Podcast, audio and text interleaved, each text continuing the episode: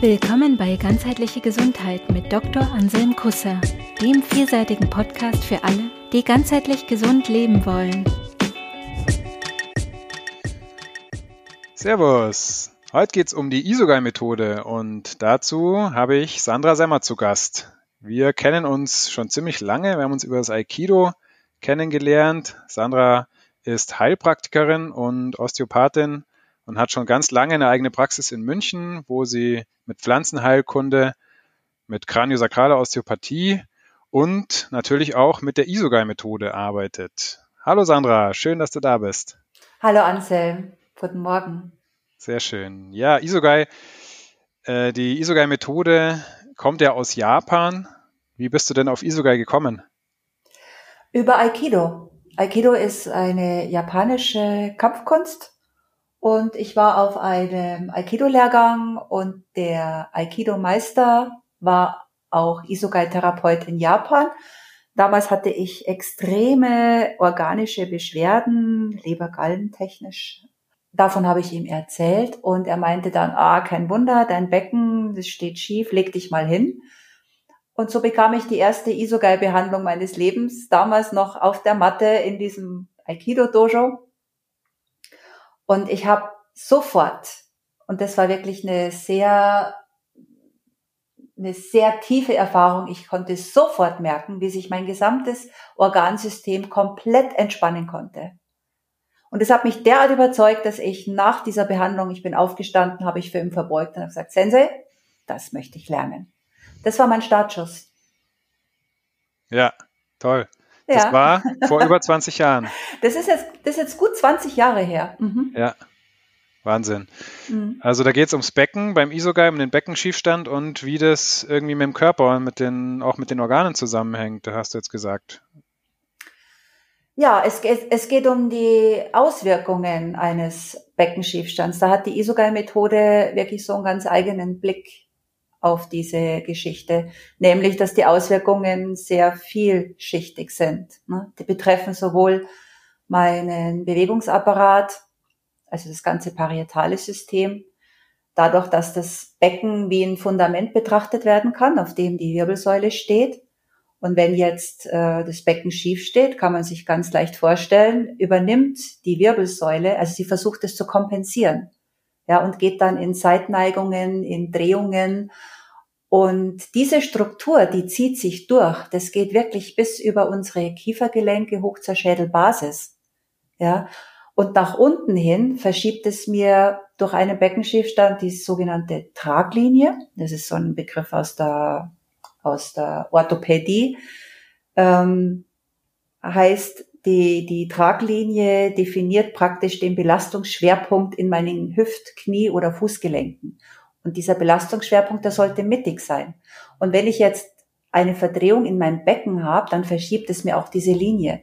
Und die Folgen davon sind einfach eine unglaublich schnelle Abnutzung und natürlich permanent äh, eine permanente Fehlbelastung, was dann zu diesen ganzen Geschichten führt wie Meniskusschäden, Bänderrisse, Knie, Hüftgelenksarthrosen. Ja, ja, und das wäre jetzt, das wäre jetzt so eine, Auswirk also eine Auswirkung äh, auf meinen Bewegungsapparat. Und wenn du dir jetzt dann auch noch klar machst, dass diese Wirbelsäule, wenn die in eine Kompensation geht, verengen sich die Zwischenwirbellöcher durch die unsere Nerven austreten, die Spinalnerven. Ja? Das ist die Stelle, wo unser Zentralnervensystem wirklich so übergeht ins Periphere. Das, das sind so kleine Austrittsstellen. Und durch jede, jede Abweichung, die die Wirbelsäule hat, verengen sich diese Zwischenwirbellöcher. Und dadurch kann es eben passieren, dass Organe nerval, neural über- oder unterstimuliert werden. Das war vorhin mein Beispiel. Ne? Lebergalle hat bei mir einfach nicht mehr funktioniert. Es konnte, es konnte praktisch nichts mehr anständig verdaut werden. Und das kam einfach da, daher, weil durch, äh, meine, durch meinen Beckenschiefstand dieses Organsegment permanent überfeuert wurde, ja, überstimuliert wurde.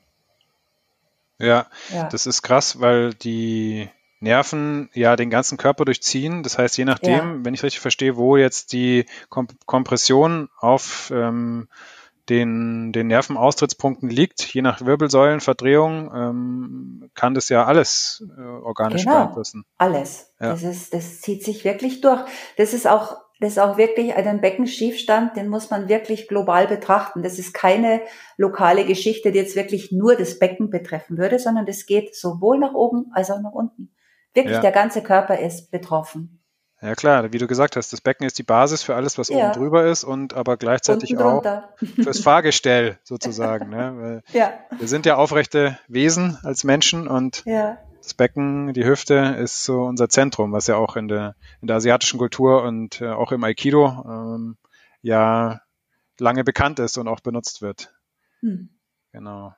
Ja, und jetzt kann man äh, tollerweise mit dieser japanischen Isogai-Methode da rangehen und ähm, kann da nachhaltig auch ähm, was verbessern und was für seine Gesundheit tun. Und jetzt ist natürlich die Frage, die jetzt alle Hörerinnen und Hörer bestimmt brennend interessiert, wie, wie funktioniert denn jetzt eigentlich die Isogai-Methode?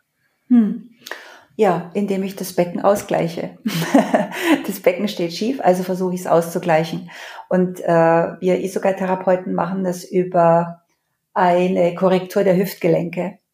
Wir schauen uns die Winkel der Hüftgelenke an, wie die im, in der Pfanne sitzen und ähm, werden die, wir, wir stellen die praktisch wieder symmetrisch. Dadurch kann ich das Becken ausgleichen und die Wirbelsäule muss aus ihrer Kompensation oder darf wieder aus ihrer Kompensation und aus ihrer Schiefhaltung. Das Ganze läuft, das sind manuelle Techniken, ja. Hm, es ist auch relativ es ist wirklich auch relativ einfach. Ich kann einen Beckenschiefstand, der ja vielleicht zwei Zentimeter, drei Zentimeter beträgt, äh, das ist durchaus möglich, den in einer Sitzung auszugleichen. Ja, ähm, danach muss noch etwas folgen. Ja, das ist wesentlich. Und dieses, was da danach folgt, das ist äh, so eine Art Selbstbehandlung was jetzt auch die Isogai-Therapie von vielen anderen Therapieformen unterscheidet. Das ist wirklich so ein Trainingsprogramm, das man noch während der Therapie erlernt, um diesen Becken, um das ausgeglichene Becken in dieser korrigierten Position halten zu können. Ja, das ist so ein kleines Trainingsprogramm, musst du dir vorstellen. Ich gleiche mein Becken aus, dann werden die Beine zusammengebunden. Das ist auch ein bisschen sehr japanisch. Äh, und dann gibt's noch so einen Keramikstein, den Isogai-Stein. Und den lege ich mir dann unter alle drei Wirbelsäulenabschnitte, um die Wirbelsäule zu stretchen. Erst in die Lendenwirbelsäule, dann geht's hoch zur Brustwirbelsäule und zuletzt die Halswirbelsäule. Und das mache ich zu Hause. Immer wieder. Ich betrachte das immer so als, ja, so eine Wirbelsäulenpflege vielleicht. Ne? So wie wir uns ja auch permanent die Zähne putzen. Ja? Ja. Willst du anständige Zähne haben, dann geh zum Zahnarzt und putzt dir die Zähne. Und willst du eine anständige Wirbelsäule haben, dann mach Isogai. Ja.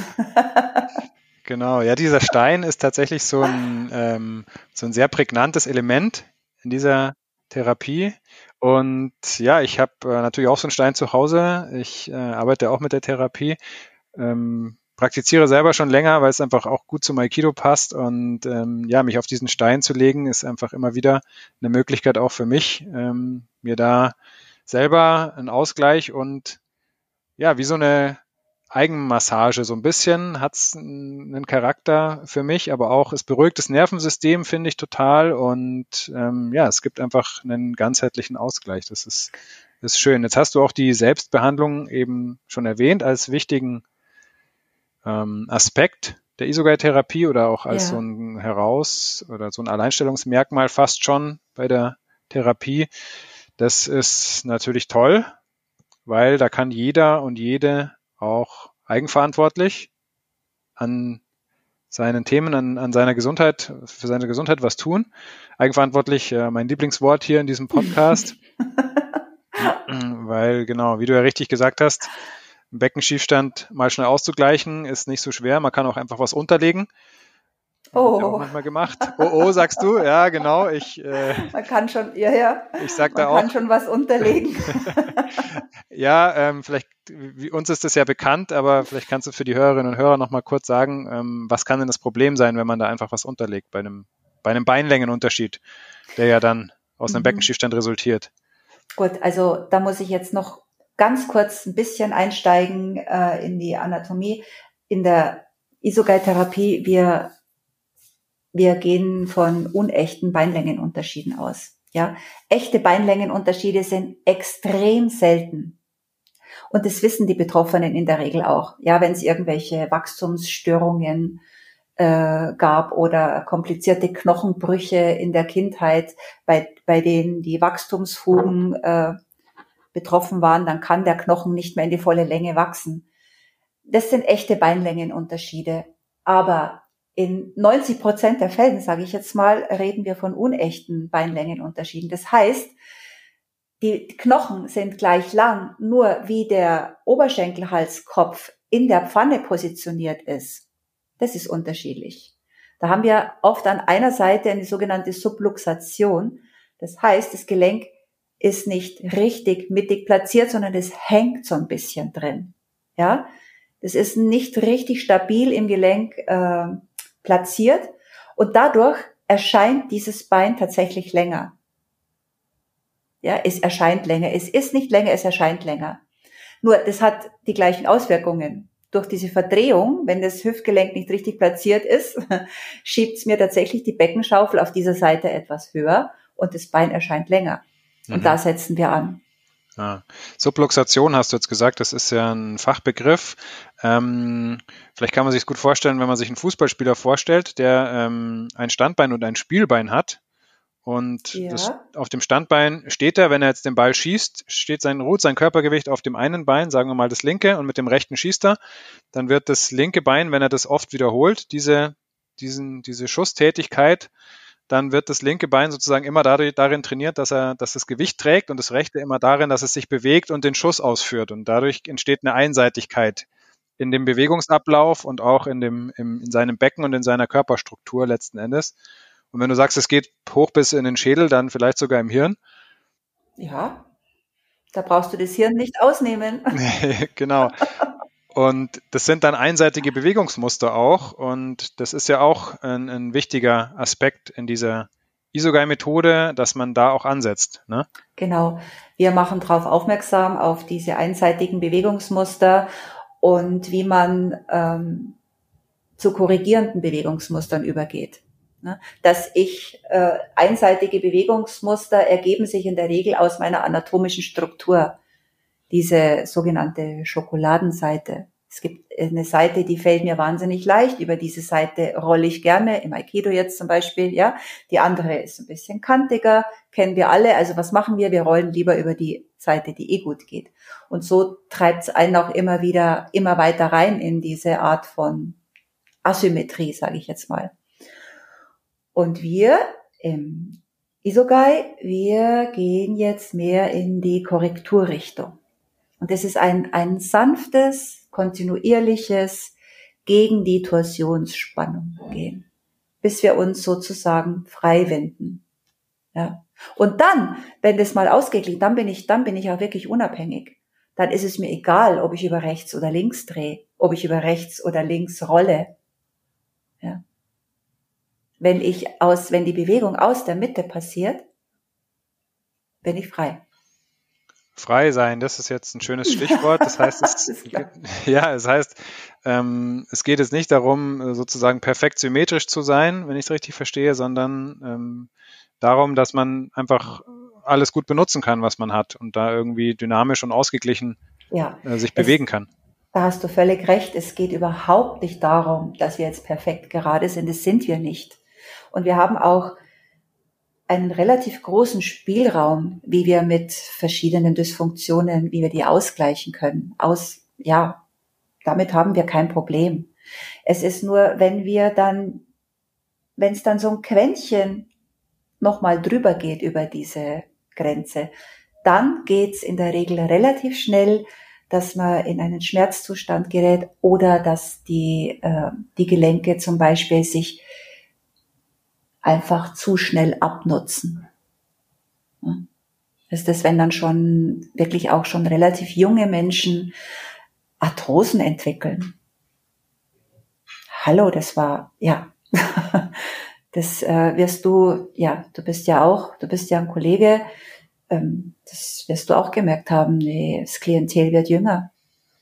Ja, das ist, ähm, ist eine Tendenz, die ich auch sehen kann, mhm. genau. Und durch die durch die Art, wie wir leben und arbeiten, also viele Menschen zumindest, ähm, wird es natürlich dann auch teilweise noch verstärkt und begünstigt. Also die vielen sitzenden Tätigkeiten, einseitige Tätigkeiten, ja. sei es nur mal die Computermaus, die man den ganzen Tag bedient oder ähm, andere Sachen, wo man halt einseitig seinen Körper benutzt. Es ist wirklich, wir, wir bewegen uns zu wenig. Wir sitzen zu viel, ja. Ja. Also genau, Bewegung ist Leben, Bewegung ist Gesundheit. Das ist eigentlich ja jetzt nichts Neues, aber es ist trotzdem gut, das immer wieder zu sagen. Ja, man, ja. man kann es nicht oft genug sagen, aber man soll es auch machen. Ja, genau. Wenn man sich bewegt, dann eben gut, wenn es möglichst ausgeglichene Bewegungen und ganzheitliche Bewegungen sind.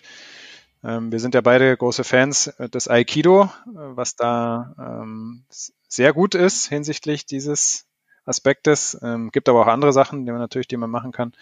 Ja, und, und Anselm, das möchte ich, das möchte ich wirklich auch noch äh, hinzufügen. Auch wenn man jetzt sich jetzt für, für eine Sportart begeistert oder für ein, ein Hobby oder für einen Beruf begeistert, der einen zu einer einseitigen Bewegung praktisch zwingt. Ja, es gibt Tätigkeiten, die verlangen das. Ja, das ist in Ordnung, wenn man den Körper immer wieder die Möglichkeit des Ausgleichs gibt.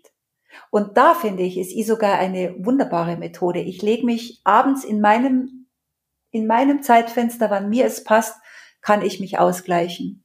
Und du machst es ja selbst auch. Du weißt, es ist nicht nur ein Ausgleich auf einer körperlichen Ebene, es ist, es ist auch, es hat einen sehr meditativen Charakter. Es gleicht mich auch emotional aus. Es gleicht mich psychisch aus. Hm. Ja. Ja, total. Dadurch, dass ja das Nervensystem so die Schnittstelle auch darstellt zwischen Körper und Geist, kann man ja sagen. Ähm, und das, ja, da, dadurch, dass Isogai da einfach äh, an, an der Wirbelsäule auch arbeitet, ist direkt am Nervensystem dran. Und das war auch die, die erste tolle Erfahrung, die ich hatte damals, als ich das erste Mal mit Isogai in Kontakt kam, äh, auch nach einem Aikido-Training. Hast du mich mal behandelt. Und dann weiß ich noch, danach bin ich aufgestanden und hatte so das Gefühl, als würde ich schweben. Ja. Also jetzt körperlich, weil meine Hüfte einfach total äh, in, in, in einer neuen Balance war, aber auch irgendwie mental. Das war auch, es war auch ein mentaler Zustand, ja. Also fast wie ein Erleuchtungszustand, könnte man sagen. die, die, sind dann oft genauso schnell wieder weg, wie sie da sind. Äh, das kennt wahrscheinlich jeder, der sich mit so, solchen Themen beschäftigt. Aber da ist eben das Schöne dann am Isogai, dass man da dann einfach auch selber weiter dran arbeiten kann. Ich finde, dass, dass bei, bei so einer Isogai-Session äh, dass einem da diese Ganzheitlichkeit, dass wirklich alles zusammenwirkt, das wird da so offensichtlich. Man ist auf einer körperlichen Ebene, wow, jetzt, äh, es trägt sich und es geht einem gleichzeitig auch so, ja, man ist, man ist voll in einem Update. Ja, das geht richtig ans, ans, ja, ans Eingemachte im guten Sinne. Ja, genau. Ja, an die Ursache. Es ist sehr ursächlich. Ja. Es ist wirklich eine ursächliche Behandlungsmethode. Ja. Mhm. Ja, und es, es, es gibt ein neues Gefühl auch von, von, von Haltung. Mein Credo. In meiner Praxis kannst du eine wunderschöne Kalligrafie sehen. Shiseido, Weg der Haltung.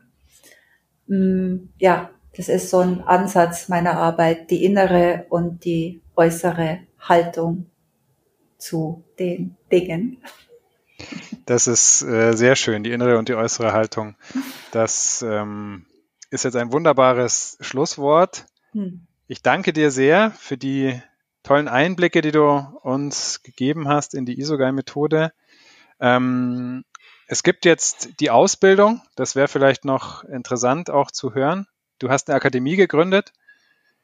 Ja, genau. Ich habe 2017 die Isogai-Akademie gegründet. Äh, ich bilde seitdem Isogai-Therapeuten aus. Und über diese Akademie finden auch Workshops statt. Also wenn, und ihr könnt euch zum Beispiel, ja, wenn man jetzt noch mehr Informationen über Isogai haben möchte, dann besucht einfach die Seite, ja, www.isogaiakademie.com. Da stehen, da kann man nochmal gut nachlesen, um was es, um was es geht. Und da sind auch die Termine für Workshops. Also wir veranstalten in München regelmäßig so äh, Selbstbehandlungsworkshops, wo man diese Methode kennenlernen kann. Sagt, wenn Ausbildungen finden auch statt, wenn man das jetzt therapeutisch äh, verwenden möchte. Hm, ja, auf der Seite könnt ihr euch informieren. Das ist schön, genau. Ich werde den Link äh, auf die Seite auch nochmal in die Show Notes mit reinnehmen. Da könnt ihr dann auch nochmal gucken und direkt draufklicken, wenn ihr mögt. Ah, ja, das sind auch, das sind auch übrigens alle bisherigen äh, Isogai-Therapeuten und Isogai-Practitioner gelistet. Und da werdet ihr auch tada, den Anselm finden.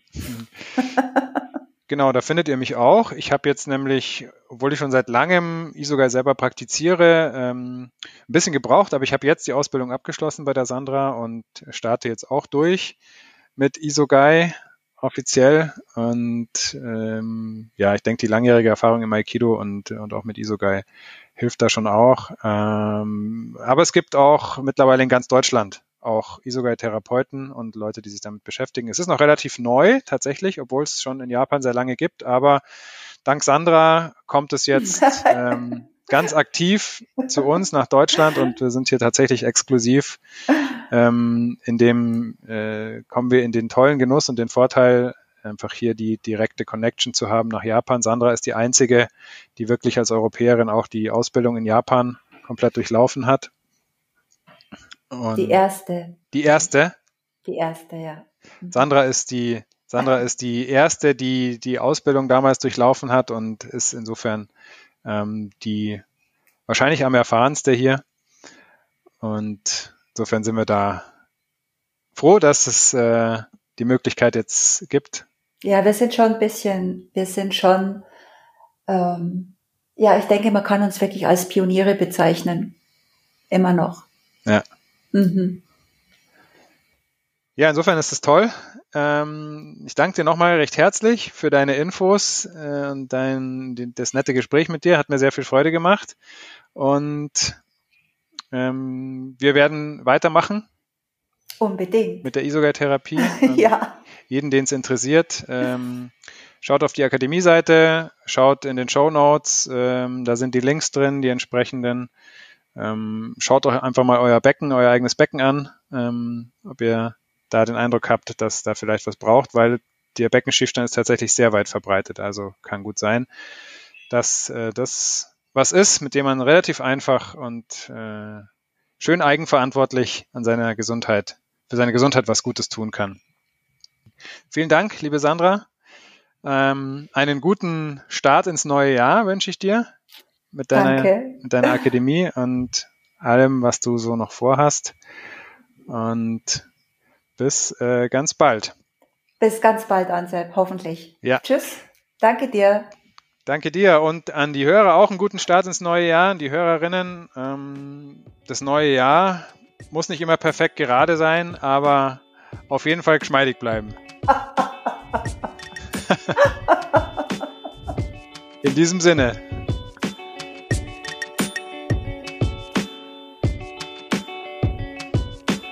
Cool, dass du bei dieser Folge dabei warst. Wenn sie dir gefallen hat, abonniere den Podcast. Gibt es ein gesundheitliches oder persönliches Thema, das du angehen möchtest? In einem kurzen, kostenlosen Vorgespräch kannst du gemeinsam mit Anselm herausfinden, ob eine Zusammenarbeit Sinn macht. Den Kontakt zur Praxis für ganzheitliche Gesundheit findest du auf praxis-kusser.de.